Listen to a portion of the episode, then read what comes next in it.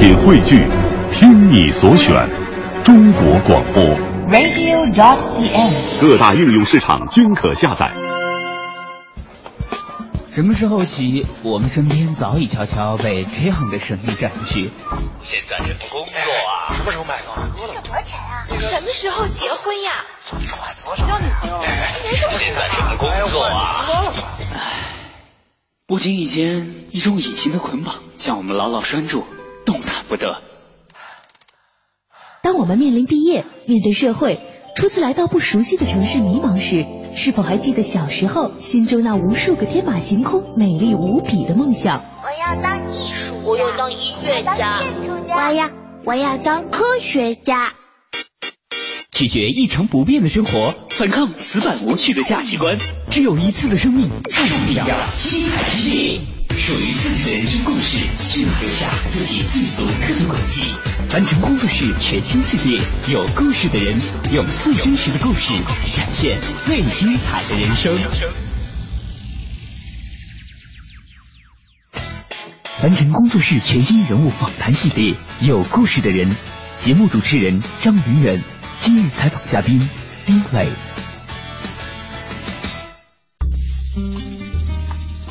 在我的朋友中有各种各样有趣的人，他们有的明明是知名设计师，却偏偏转行去做酿酒；有的原本毕业于爆炸技术专业，但是最后却成为了时装设计师。他们的好玩之处不一而同，但是往往却有一个共同之处，那就是由于对生活近乎偏执的坚持，让他们显得都多少有些另类，或者说强势。但是在这些好玩的人中，却有一个人显得格外不同，那就是丁磊。论工作，他原本是个四平八稳的公务员；论性格，他也是善良宽厚、开朗健谈。但恰好就是这样一个老好人似的丁磊，却也有着一个被朋友们调侃为“江导”的外号。虽然不少人这样叫他，是因为他长得有几分像姜文导演，但是这个外号真的开始，却是因为他生活中由于摄影而带来的一次次改变。丁磊说：“人生就要活得痛快，喜欢什么就要去做，所以他喜欢上了摄影，而且还越玩越专业。”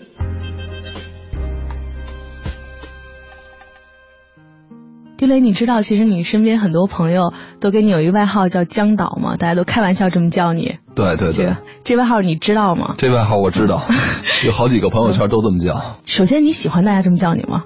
呃，无所谓啊，因为本身我的名字就是又跟网易的丁磊又重名啊，然后也不介意大家再叫江导了。其实说到江导哈，大家虽然是开玩笑说的，但是事实上一说到“导”这个字呢，可能就更多的涉及到对生活，比如说有挺大的掌控能力的，或者说自己艺术的这种感受能力很强的这么一类人哈，能被称为导。你自己觉得自己是这么一个对自己生活有挺强的掌控能力，然后或者说自己生活中的那种艺术感受比别人会更深一些吗？我倒是没有觉得比其他人更深，只不过就是我对我们的朋友圈，不管是出行的、摄影的，然后其他爱好的，我这人也比较喜欢张罗，大家一块玩，一有什么事儿一说，我就当一个召集人，就把大家 大家给召集到一起了。对，嗯，又像江导，又像江指导。今天咱们既然聊的是兴趣哈，先聊聊兴趣这回事儿。从小，一般男孩都有好多好多兴趣点，就是一般说到小的时候，女孩也就跳个皮筋儿啊，然后翻个绳啊。男孩一般喜欢玩的事儿都挺多的。你从小兴趣多吗？是一个兴趣特别多的孩子吗？确实是，嗯，小的时候兴趣确实很多，而且那个年代好像不像现在这么丰富啊。那会儿特别喜欢天文、嗯、摄影，当时的大部分小孩的想法都是要当个科学家。对，那你原来喜欢什么？军事啊、科幻啊什么这类吗？对，也也都喜欢。嗯，但是都属于就是我们所谓的小的时候自己一段时间的兴趣，有过那种比如说小的时候的兴趣能够持续一直很长时间的吗？嗯，也有也有。其实小的时候拍照呢，都是去照相馆。嗯，那会儿觉得这个摄影照相这个行当特神秘。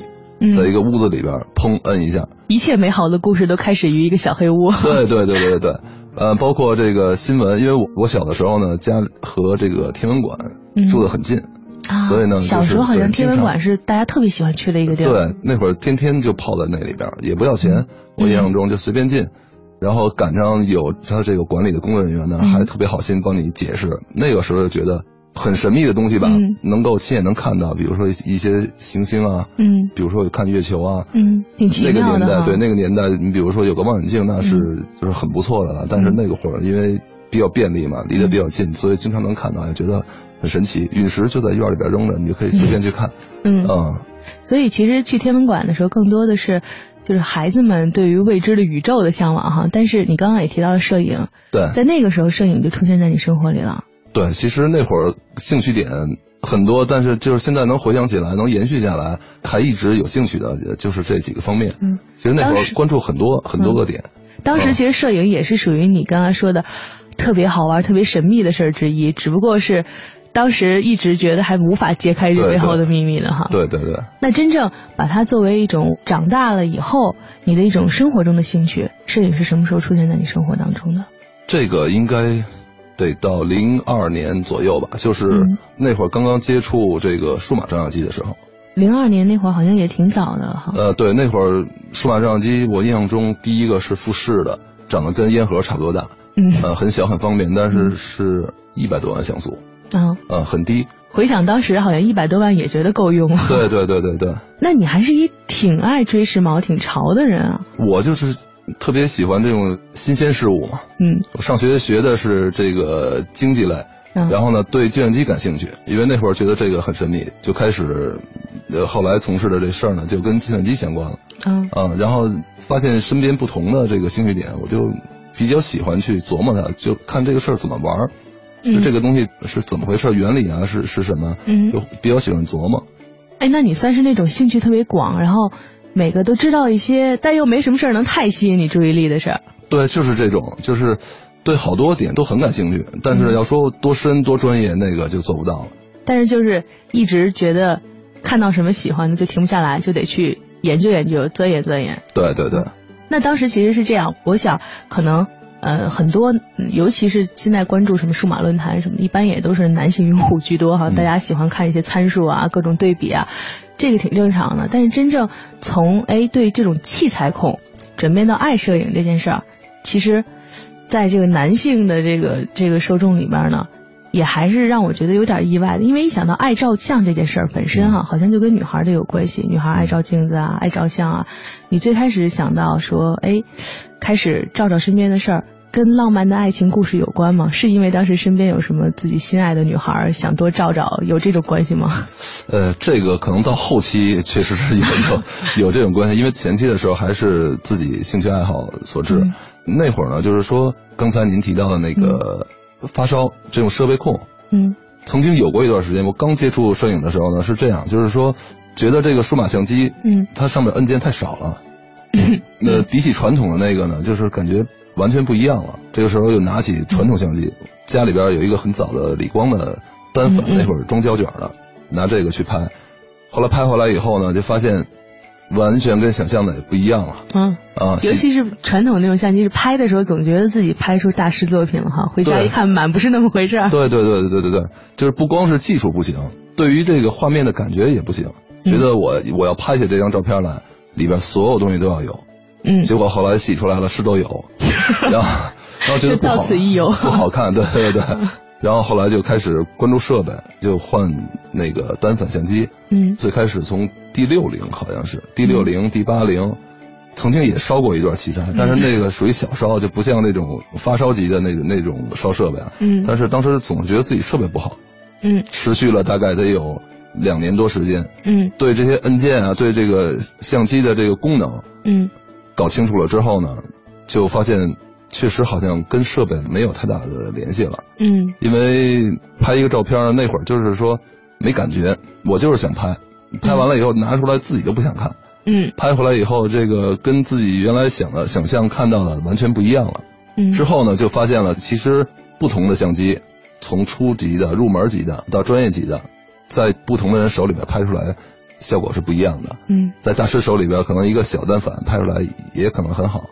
之前网上不是有那种好玩的段子手写的其中经典的话，比如什么买包穷一时，摄影穷三生，然后一追上这个摄影器材，其实好多时候大家对于这种器材的这种执迷啊，真的是那种迷思，觉得哎好像更好的设备能照出更好的照片，所以一提到发烧友，我们有时候就想到的更多的是什么器材控，然后长枪短炮的拿出去照相。你曾经其实也有过那个时间，有过有过，那会儿就是追光圈，大家认为镜头比较好的，那就是大光圈，二点八的。嗯因为我一直是从尼康的呃相机开始用，所以它的那个三个焦段的叫牛头嘛，尼康里边，嗯，这几个都备齐了。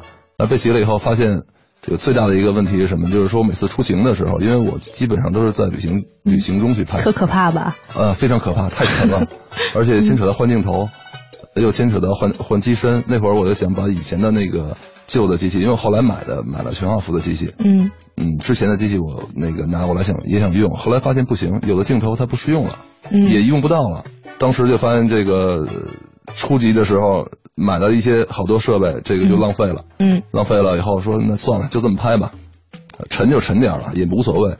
但是当拍了好长时间的照片，嗯，因为拍照片这事儿是这样，就拍完了以后呢，呃，我个人的习惯就是回来以后，我每张照片我都我都要调，我都要看，嗯选自己觉得比较不错的照片。嗯这样的话呢，就是发现我拍的照片里边，实际上用到这三个头呢，按比例来讲，并没有自己所想的那么大，是吧？呃，是这三个头其其中有一个头我基本不用了。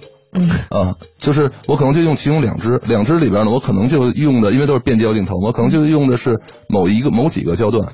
嗯就这个时候我就发现设备还有这个器材不是那么重要了。我每次选出来我自己觉得好的照片呢，那就是用那个焦段拍的，嗯，啊，用那个光圈拍的就 OK 了。所以好多时候都是我们觉得，对对对，这种迷思，我们觉得得拥有更多，然后才能更有安全感，但事实上不是那么回事儿。不过听你刚刚说的这整个过程哈，不知道大家有没有意识到，一说到哎，突然就变成了好多设备、好多器材，你还是一个稍微有点加上疯狂这词吧，就。摄影可能当时对于你来说是一个你的大玩具，可能是这种就是觉得玩儿嘛，对对好玩儿，一下就攒了那么多设备。当时有想过说我要认认真真的开始研究这件事儿吗？还是它其实只是你众多兴趣之一？当时没有说想研究特别透，比如说嗯我当时也有人跟我说说你要不你去报个班学学。我一想也是，我说呃那会儿对光圈、快门啊、感光度都不太了解。就是你一说这些，我头就晕了。我觉得哦，一般接触到，尤其像什么好的照片的这些，比如说杂志分享旁边，你会看到一行密密麻麻的小字，快门多少，光圈多少。然后我觉得一看到这些，就觉得好像那是我一个永远到不了的领域。确实是这样。后来我我想了一下，我说我也没有必要说去学这个呃这么专业的技术，因为毕竟我就想拍我想要的照片。嗯呃，我也不想去卖照片啊，也不想去参赛，也不想拿它做一个职业。但是因为我喜欢拍我我身边的一些事儿、一些故事。所以其实这就是你的一个自己休闲一个玩儿的方式。对对对，嗯，而且这玩的方式，我觉得你还挺洒脱的，好像是不管是你从小的时候去天文馆的过程，还是说慢慢喜欢上生活中很多事情的过程，你好像一般都是喜欢上抬腿就去干的这么一个人。是这样。就是说到那个天文馆，我现在其实对天文也也很感兴趣。嗯有时候一个人自己，有时候跟一个朋友，就是两个人，我们一块儿经常去附近的山上，北嗯，京周边的山上，我们晚上 看星星吗？，对去数星星，一一发微信朋友圈一看，两个男的 跑到山顶上去看数星星去了。但是我们是去拍星空的照片啊，啊，星空照片其实也非常吸引人的。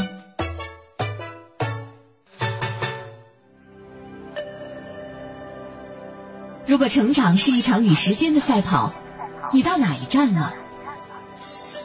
如果梦想如同暗夜里的一束光，它是否还在闪耀？我不知道你的年龄、身份或者经历，也不知道你是否幸福、失望或者迷茫。我只知道生命有去无回，在这有限的时间里，勇敢做你想做的，用心爱你所爱的。每晚十点，有故事的人说给你听。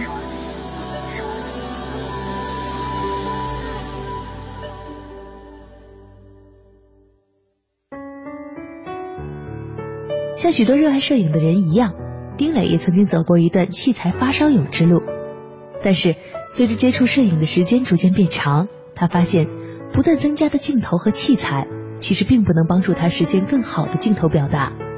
真正重要的东西，恰恰就在器材之外。于是，在不断的钻研与摸索之后，他终于能够放开自己，用真实的心情去感受每一张照片背后的意境。在完成了这次转变之后，丁磊的摄影功力开始受到了越来越多身边人的认可。他说：“这个过程的实现其实缓慢而有趣。”你说到这个。这么浪漫的一个场景啊，虽然是和自己的好朋友过去，没有浪漫的爱情故事垫底，但我相信可能也是大家觉得很向往的一种生活态度。但是其实，事实上很多时候并不是像丁磊刚刚说的那么简单的。就比如说我，我其实十多年我一直奉行的也是不专业的去学拍出属于我的照片，但是直到现在我的这个照片还是到此一游的那一类里面的一种哈。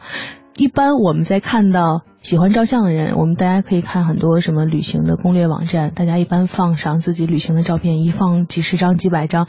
但是好多时候啊，让人事后觉得心塞的是，很多时候这个照片真的是只有你觉得看了开心，然后你觉得嗯这张照片特别有意义，但是别人看起来觉得好像也就那么回事儿。而真正呢，你会觉得自己很欣赏的照片，一般都是加个引号别人的。并不是自己的这个作品，有时候你自己一一看到自己很多行程里面的照片，自己觉得很开心，但是照完了发现好像不是那么回事儿。那你从一个摄影爱好者，觉得哎，我只要照好我自己照片就可以了，慢慢变成了一个大家眼中的那个别人，这过程你是怎么做到的？我觉得是这样，也是潜移默化的。我也没有想到，就是说到最后大家，因为我刚才说啊，就是我们有好几个圈子。嗯，我比较喜欢玩越野，越野呢又有一个圈子，然后出这又是你另外一个爱好啊，对对对，出游又是一个圈子。这几个圈子里边呢，大家都喜欢带着我，然后让我跟大家一块去。为什么呢？就他们不用带相机了，这个是出行的一个首要目的。另外一个呢能拍出来。呃，让大家喜欢的照片，其实我倒没有说刻意的说要为谁，或者就是说有大家有一个什么想法，想拍个什么照片，嗯，也没有。像我从来也不参加那种，比如组织一块去拍油菜花啊，或者说一块大家一块去拍星星啊，或或者是这样，基本上都不参加。像我们玩呢，就是说这条线就是大家出游，就是出去玩。在玩的过程中呢，每一个人带给我的感觉不一样，那我可能拍出来那个照片呢，对于他们来讲呢，感觉也不太一样。后来大家慢慢慢慢就认可了，认可了以后我就累了，然后每次出行的时候基本上都是这样，包括到后来的设计路线，大家觉得哎你设计的这个跟我们设计的不一样，因为我们喜欢去的，他们原来最开最开始的时候都是想去景点，嗯，去一些景点去玩，但是后来我们设计的都是不去景点，嗯，都是去没有人的地方，嗯，玩了一次之后呢就上瘾了。上瘾了以后就不停的说你得给我们找找地方说说大家还想去说每年你就得组织。嗯。那会儿我就是每年费尽心思的去去找地儿在网上去去扒一扒。越玩越累啊你这个。呃但是觉得很好玩所以也不觉得累了。其实啊我们听你刚才一直在说这整个过程都是玩不管是越野还是旅行还是摄影对于你来说都是玩但在这玩的过程中哈有没有那种感觉是越玩越痛快？如果是我的话，从一开始自己喜欢摄影，到慢慢的被大家认可，还是一件挺开心的事儿。呃，没错，这肯定是越玩越越痛快的。其实慢慢的啊，在你开始把摄影越做越专业的这个过程中哈，因为原来丁磊是一个挺正经八百，而而且是一个在挺严肃的机构工作的公务员，在这个过程中呢，你又有另外一个将指导的身份，给大家制定出行的路线，在生活过程中。有没有人？你身边的当事人身边的同事会不会因为哎，你听说你照相挺好的，然后经常来请教你一些问题？在生活当中，这种实现的这种平衡的，你认识的人当中多吗？呃，这种挺多的。嗯，一开始大家交流交流，后来发现吧，有些问题大家提了以后，其实对我来讲也是一个动力。就是说我原来曾经没想过，没有在他们的那种问题的角度去想这件事儿。后来想想，大家说的都挺对，然后就开始琢磨。琢磨琢磨琢磨，到后来以后说不行，说你给我们讲讲课吧。嗯，讲过几次以后，自己当时有点小成就感，然后就开始去翻书。嗯，因为之前的接触摄影都是摸索出来的。哎，你当时在摸索的过程中，你有说看看什么摄影教材，然后看看什么大师作品，然后看看什么人家分享的那种那种教程吗？你有过？有有有，这种都有过。说到看大师作品，这个让我很茫然。嗯因为首先初级的时候，我看到大师的作品，真看不出来哪儿好，就是自己还欣赏不了。嗯然后这时候就找底下的评论，就是说这个他拍的照片好在哪儿好在哪儿？嗯然后后来哦，明白了，是这样这样这样。然后后来我发现，我跟大师还是有很大差距的，嗯我不太喜欢他拍的风格，然后就是拍自己喜欢的照片，嗯。就是这样。所以当时，其实，在身边的这个同事的群里面，你也变成了一个在正经八百的那个公务员工作当中是属于照相好的，然后在照相的人当中呢，又算是工作最靠谱的一个。实现这种平衡的过程中，其实对于很多人来说是一种挺难的一个过程。但是你当时实现了以后，有没有觉得，哎，好像还不错，生活就这样挺好的？我本身天秤座，就是不停的在选择，嗯不停的在平衡。嗯，其实平衡是一个特别累的事儿。嗯当时我也有这种想法，也持续了一段时间。后来有朋友就说：“你这样吧，你要这么喜欢干这事儿，你就自己出来单干，就是做摄影。”当时跟我一一起，我们几个一块儿也是拍照片的这些朋友，有几个人，他们也原来也都有工作，也很靠谱。嗯结果我先拍照片，然后他们跟着拍照片。其中有一个哥们儿就跟我说，他是中科院的，嗯跟我说：“我告诉你一个事儿啊，嗯我辞职了。”嗯然后我说你去干嘛了？他说我去拍照片了。我因为我们俩认识的时候，他那会儿还不拍照片呢。嗯。哎呦，后来给我打击。呃哎，他是受你影响吗？大家是属于是、这个、互相影响互相影响，互相带到沟里了。对，带到沟里了。我当时心想，能下这个决心确实挺厉害的。但是对我也是个触动，这是几年前的事儿了。嗯他现在自己的拍的照片呢，就是一个工作室，也、嗯也做了几年，也很不错。现在。所以当时其实对你应该算是个触动，就发现好像可以玩的更痛快，然后更自在了。对，是有这种想法。后来我其实是到了今年年初的时候，嗯。也是基于多种因素考虑，嗯。我觉得就像刚才您提到的这个，就是说这种平衡啊，嗯。就是说，呃，我在一个稳定的单位，然后呢又要去干好多不靠谱的事儿，这个确实你是有冲突的。嗯与其这样呢，我当时的选择就是我辞了现在这份稳定工作，辞了稳定工作以后呢，我是想去找一个更能适合、更有挑战的、更好玩的一个工作去做。嗯因为想让人生再丰富一点。因为我过去在机关单位这十来年，其实是努力想往普上靠，因为家里边也是这种想法。嗯但是，作为自己来讲呢，那就其实无所谓。然后之前看了一个一段视频，嗯方丽老师的嗯那个视频，哎呀，我觉得这人生这十几年太平淡了。我说未来还能再活多少个十几年啊？就是说得再过得丰富一点。所以你也属于看那段视频之后说百分之九十九点九的人都辞职了，你也属于那百分之九十九点九里面的一个。对对，是这样。您正在收听的是凡尘工作室全新人物访谈系列《有故事的人》，精彩稍后继续。Say you know when you really find the one, but it's hard to tell with the damage that's been done. But I'd like to say that it's your fault, but I know better. Cause I'm a fool to think you'd wait around forever. Maybe I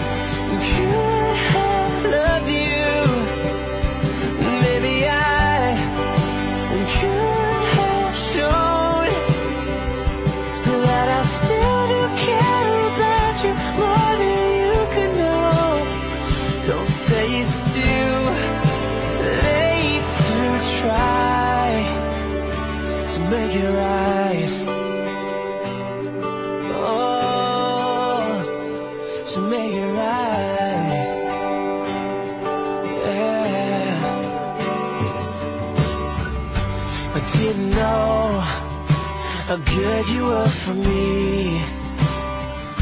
Now it's clear, I'm seeing all that we could be. My fault, but I'm gonna treat you better. Cause if I had one wish, you'd be with me forever. Maybe I could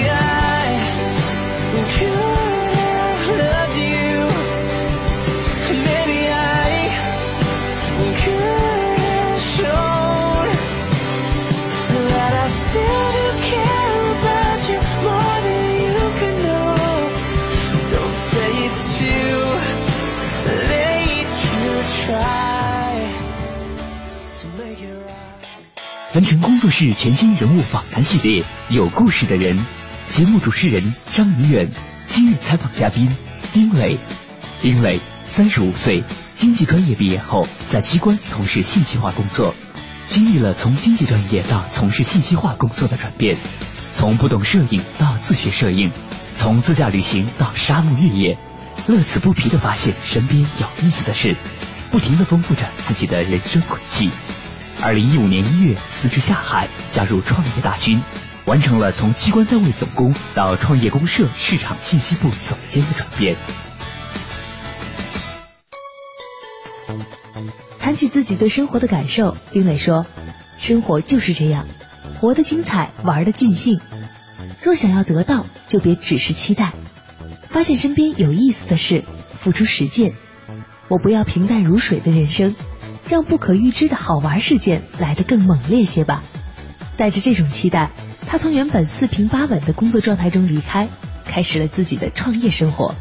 他说：“这一切的转变都源自于网络上的一个视频。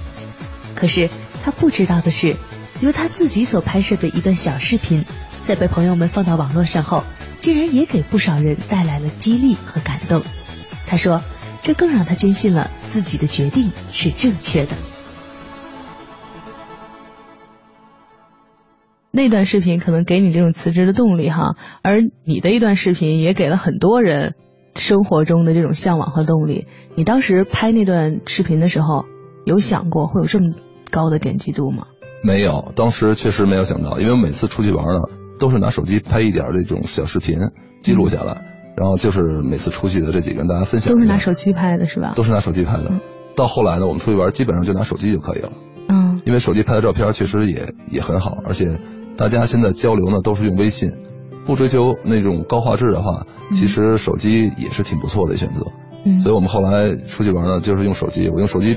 拍了点照片，拍了点视频，在回来的路上，朋友开车的时候，我就拿手机编了一下，嗯，而且是在回来的路上就已经发出去了，当时也没没什么。后来那天我一朋友跟我说，说你那视频有好几个网站也转发了，我说是吗？我说我看看吧。当时上传的是优酷的那个视频，上传上去以后，一看十八天的点击率已经已经四万多了，嗯，当时确实对我触动很大，不是说点击率高，是因为什么呢？是因为。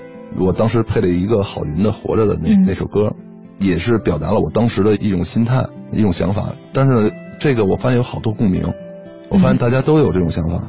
我是发完视频之后回来辞的职。对，所以这视频相当于也给了你一个信心了哈。对对对。但其实像这种意料之外的事儿，在你生活之前也发生过。你曾经凭借也是一个自己随意出去玩的照片，然后图片当山上首页。当年是我和我老婆，我们俩刚刚结婚那年拍婚纱，因为我们俩都是特别喜欢玩的人，说拍婚纱，咱们就别找影楼了吧。这样吧，说咱们都喜欢玩，我们就当时就是自驾，从北京九天一共是五千八百公里，嗯，就到了那个石尾，嗯，是一个中俄边境，这一路连玩带拍，我们是带着婚纱走的。听着特浪漫，其实就是到五棵松买了一四百块钱的婚纱，很便宜。嗯，把这个四百多块钱的婚纱扔在车上，我们就开着车就就去了。嗯、这一路上就是到哪儿觉得好的，换上衣服就开始拍。那当时这整个的旅程啊，到底该去哪儿，去哪些地方，是你一手包办设计的，还是你们俩一块儿当时设计的？前期都是我设计，之前的路线都是我设计，但是我设计那个都比较粗，我基本上就是定一个点。但有可能到不了那儿，那就路上解决了，嗯、要么就扎个帐篷。你们路上还真的扎帐篷了？啊，我们经常扎帐篷，啊，因为我们是从内蒙走，贴着边境线，一直往北边走，走到那个东北那边嘛。嗯有酒店的地方很少。嗯有一次我们在那个草原上扎了帐篷，呃，那个草原当时我们都有点有点迷路了，在上面转了好久，找了一块地方，嗯我们就停下来了。扎完帐篷，正准备要要睡觉的时候，嗯老远看见有车灯就过来了。嗯但是我们还挺奇怪，就觉得自己已经开出了几十公里在草原上，怎么还有人能找到我们？你看，从一辆吉普车里边下来六个边防，拿着枪，然后就说你们是干什么的？嗯。解释解释，然后把身份证一看啊，没有问题，说你们要注意安全，说这边那个晚上不安全嗯。啊，然后说我说没事，我说我们这个不是一次两次了，嗯。他们也是很其实也很关心，嗯。然后说了几句话就嘱咐嘱咐就走了。基本上就像就像这种在路边上在草原上扎个帐篷，早上起来以后或者晚上看星星，嗯。早上起来自然醒，太阳从草原的这边升起的时候呢，把整个帐篷照照亮了，那个自然醒的过程很舒服。那你当时作为摄影师嘛，你有预先想过，哎，我要在哪些地方，然后哪些景色下，然后要照出什么样的照片？有这种预设吗？还是随机的？呃，完全没有预设，都是随机的。在这个过程中，因为涉及到带着婚纱嘛，嗯然后去拍，你们选择的是相对偏僻一点的地方吗？有刻意选择人少一些的地方去走吗？有，呃，我们是确实是可以选择的是没有人的地方，因为我们设计的这条线呢，基本上没什么人。嗯有时候开车开一天，连有有人为的，比如说电线杆啊，或者什么房子都没有，嗯什么都没有。你说的这个照相的这个时候是发生在哪年？这是零七年，零七年。对那个时候好像自己说旅行出去拍婚纱，还好像当时拍婚纱照好像还不是一个当时很流行的事儿呢哈。当时这么干的人很少吧？呃，很少。嗯回来以后就有好多朋友说说，我看你们那不错，然后你得给我们也这么拍，就那个咱们再出去玩一趟。嗯 我后来是一三年的时候，嗯啊，然后被朋友架着又重走了一遍这条路。其实这条路其实我还是挺喜欢去玩的，因为一一次玩不够，我我之后也去了好几好几次了。嗯那一次呢，也是特意，也是为了拍婚纱，带着朋友去了一次。所以你也算是旅拍业的先锋之一了哈。哎呀，这个我是倒贴钱的。嗯对，现在旅拍越来越流行了哈，大家都会想什么定制你的什么私人婚纱之旅。没想到你当时零七年的时候，自己抱着玩儿的心态，成为了先锋之一了。对，因为当时就是主要是路线可能设计的比较不太一样，嗯和其他人都不一样，我们都不去有有人的地方，嗯嗯、都不会引起围观，所以拍的也很放松，嗯嗯、然后景色也特别好。嗯呃，说白了，其实拍这种婚纱呢，穿上婚纱其实就已经很好看了，嗯但是就是你的背景，不停的换角度啊，比如草原有森林，嗯呃，有湖，嗯，就是说如果要是在北京市内拍的话呢，那可能找起来比较费劲，拍出来都差不太多。这个拍出来不同风格，在不同风格的婚纱，这种就是比较吸引人的地方。这个照片当时是因为其实这么做的人很少，所以当时登上他那个首页了嘛。那不是因为当时是那个无意中的时候，在搜狐博客里边，因为我每次出行呢，没有微博也没有微信的时候，那会儿就是只是一个在博客上，我就发那个博客的帖。嗯我的那个帖子呢，基本上就是路书，就是大家看到我们出行的这个路线以后呢，就是有个建议，有个参照。对有参照，但是它的那那会儿点击率也挺高，嗯因为我们的那个点好多人都没没走过。嗯呃，然后后来呢，就有人提议说这个都是文字性的，那个有没有什么图片能看看？嗯后来我就把那个路书都改成图片式的了，嗯就基本上是配图。因为我的那个图片路书呢，基本上就是你到了这个地方玩，你看了这个图片，文字其实看不看就两可了，嗯有个名字就知道就可以了。嗯整个看图片就能知道你这个玩的状态，就嗯玩的一个状态吧，走的一个行程是什么样。然后这照片因为很好看，所以被放到首页上去了。呃，对，这个也是放在里边了，然后嗯后来也是就是被先顶到那个圈子里边，后来又、嗯又放到首页上，结果突然一天之内那个已经破万了，当时我们俩还挺高兴。嗯 我经常去去翻我的博客，就大量的那个新婚祝福的话语就来了，呃，当时确实挺感动的也。这个整个过程中，不管是你的那个视频，还是你这个照片被放到首页上去，其实都会对你生活带来一些改变和变化吧。对，最大的变化在哪儿？说的简单一点，我觉得就是玩心重了，然后 玩心越来越重玩心越来越重了，然后心也有点野了，所以就是又说到原来工作那个稳定的状态，嗯确实是太稳定了。我也是决定要打破那个稳定的状态。就想痛快玩哈。对对对对对，嗯刚才说了，实际上对于我来讲呢，就是一个视频，这个视频就是方毅老师那视频，一首歌就是郝云的《活着》那首歌，嗯然后再加上一个大环境，就是我一帮朋友在忽悠我，这三点，当时我就决定了辞职。你怎么这个时候没选择说，哎，我专职就做摄影呢？因为好几个朋友，他们也也是介绍，就是说你你是不是你应该自己，要么你就自己拍照片去，嗯要么你就是进一个就是这种摄影机构啊，然后然后合作啊这种方式去拍。但是说白了，拍照对我来讲其实是一个兴趣出发点，就嗯不是说当成职业。因为我觉得如果把这件事儿当成职业来讲呢，我觉得挺可怕的。你看我之前学的是经济，但是我对计算机感兴趣以后呢，我在机关单位里边从事的呢就是信息化工作。当时我觉得是这是我兴趣点，然后呢，我要把它当成一个又又当成了我自己的事业在做，嗯挺高兴的。后来发现不是这么回事儿，就是说一旦把兴趣转成了你的一个一个事业来做的话，那个慢慢慢慢你兴趣就没有了，嗯，真真正正的成一个要做的事儿了。这时候发现你就少了一个点，少了一个兴趣点。